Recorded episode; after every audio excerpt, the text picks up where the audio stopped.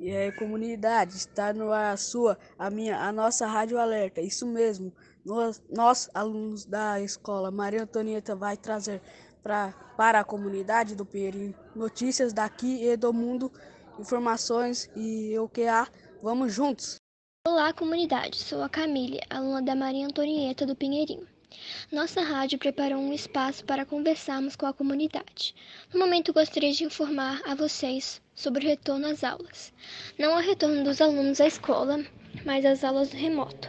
Isso significa que os alunos da Maria Antonieta têm a obrigação de realizar todas as atividades de forma obrigatória. E isso é muito importante, porque nosso ano escolar está em jogo.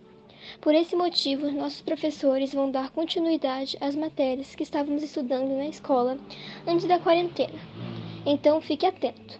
E, se possível, acesse o site da escola ou pegue as atividades impressas toda semana na escola.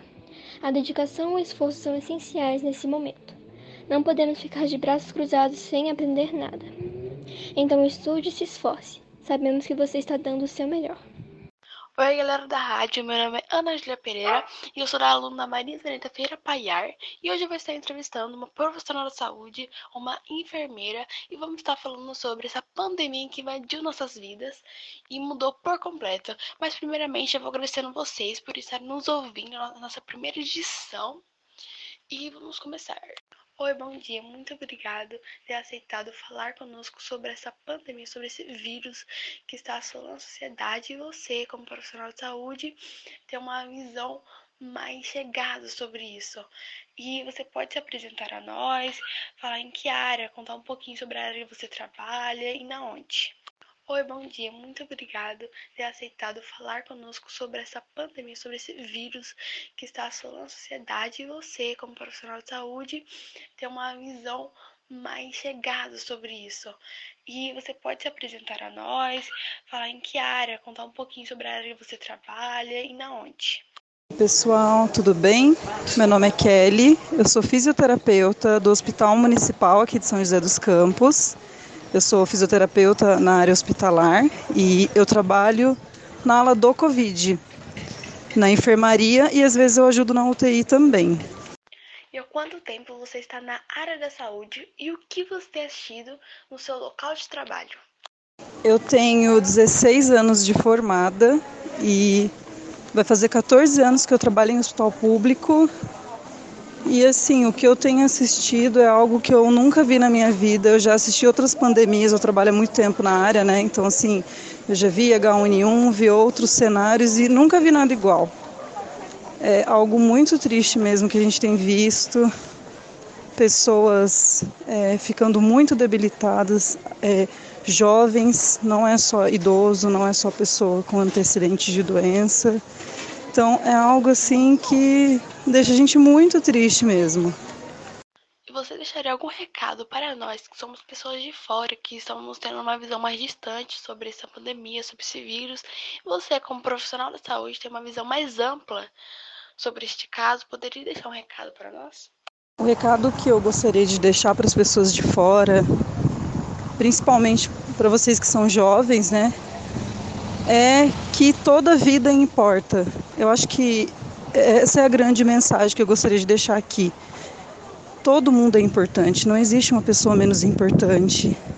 Como eu falei, não, essa doença não está atingindo apenas idoso e pessoas doentes, mas são as pessoas mais vulneráveis. E essas pessoas não são menos importantes, elas são o amor da vida de alguém, elas são a mãe de alguém, a avó de alguém. Então, toda vida importa façam as coisas pensando nos outros. A gente tem que deixar de ser egoísta. Ah, eu vou sair porque eu sou jovem e não tem problema. A gente precisa pensar no outro. Então acho que acho que é essa mensagem que eu gostaria de deixar. Um abraço a todos, foi um prazer poder falar aqui e eu estou à disposição, tá bom? Tchau, tchau. É isso, galera. Muito obrigada para você que está nos acompanhando na nossa primeira edição da Rádio da Escola. Que vocês possam uma visão mais ampla, né? Sobre esse vírus, sobre essa pandemia. E também muito obrigada pela convidada que aceitou falar conosco sobre esse vírus que está assolando a sociedade, sobre esse caos, né? Que está assombrando a vida de muitos moradores. E também que você possa nos acompanhando nas primeiras edições, porque tá vindo muita coisa, tá vindo muita notícia. Que você possa ficar mais informado, entendeu? Que vocês possam falar com os amigos. Que também compartilhe com seus amigos, né? Recomende, fala, vamos ver aquela, aquela rádio da escola que tá sensacional. Então é isso. Grata pela atenção. Muito obrigada por vocês terem assistido até aqui. Beijos.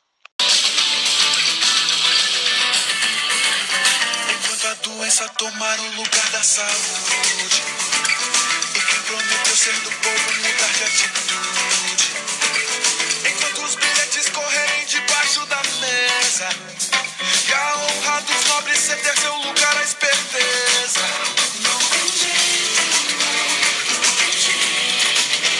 Não tem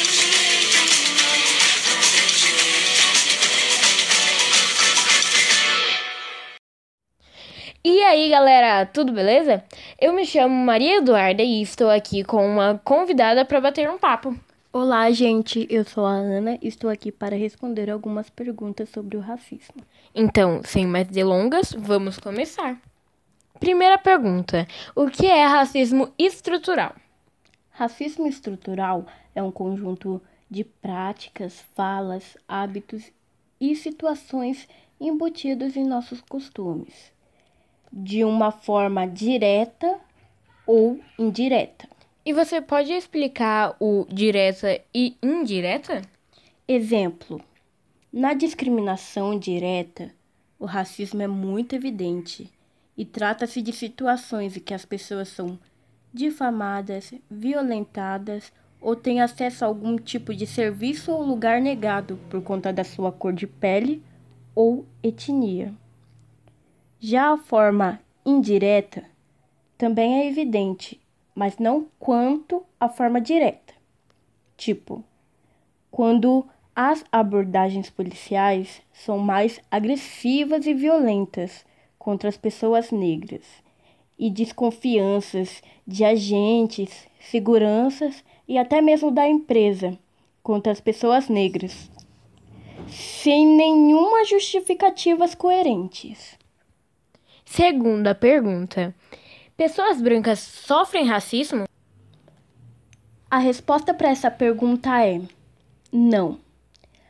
Até porque ninguém nunca ouviu falar em navios branqueiros, cheios de escravos brancos que foram retirados dos seus países e enviados numa condição desumana para países que se apropriaram da sua vida e o transformando em escravos. Todo mundo sabe que o Brasil não foi descoberto e sim invadido. Aqui haviam habitantes que cultivavam suas terras e, com a chegada dos portugueses, foram obrigados a ver sua cultura, religião e vida serem destruídas. Eles foram catequizados e obrigados a aprender a língua dos seus invasores. Terceira pergunta: Qual é o objetivo da cota racial? O objetivo da cota racial é corrigir as injustiças históricas provocadas pela escravidão na sociedade brasileira. Então, pessoal, as perguntas acabaram. Até a próxima. Agora vocês ficam aí com a música Negro do cantor Johnny MC.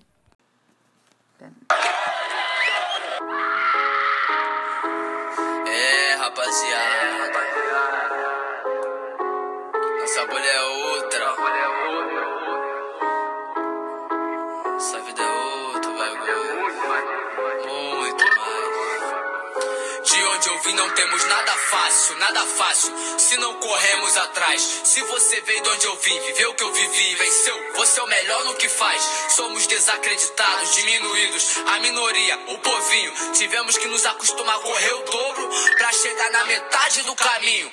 É foda, eu sei que é, mas sabe por que eu falo? Porque eu vivi e venci. Essa é nossa realidade. Só sabe quem é daqui, ou quem já foi daqui, quem já passou por aqui. Não... Pretos no topo é o grito. Grito de esperança do negro ameaçado, do Estado ou do homem fardado. Pretos no topo, no topo dos morros ou favelas, lutando para que haja mais vida e liberdade nelas. Favela feliz, diz o favelado, mas lá vem o Estado armado dizer o contrário. Almejar liberdade é cotidiano, assim como uns negros a menos andando. E aí, galera, esse foi o nosso primeiro papo reto. Fique ligado que já já tem mais.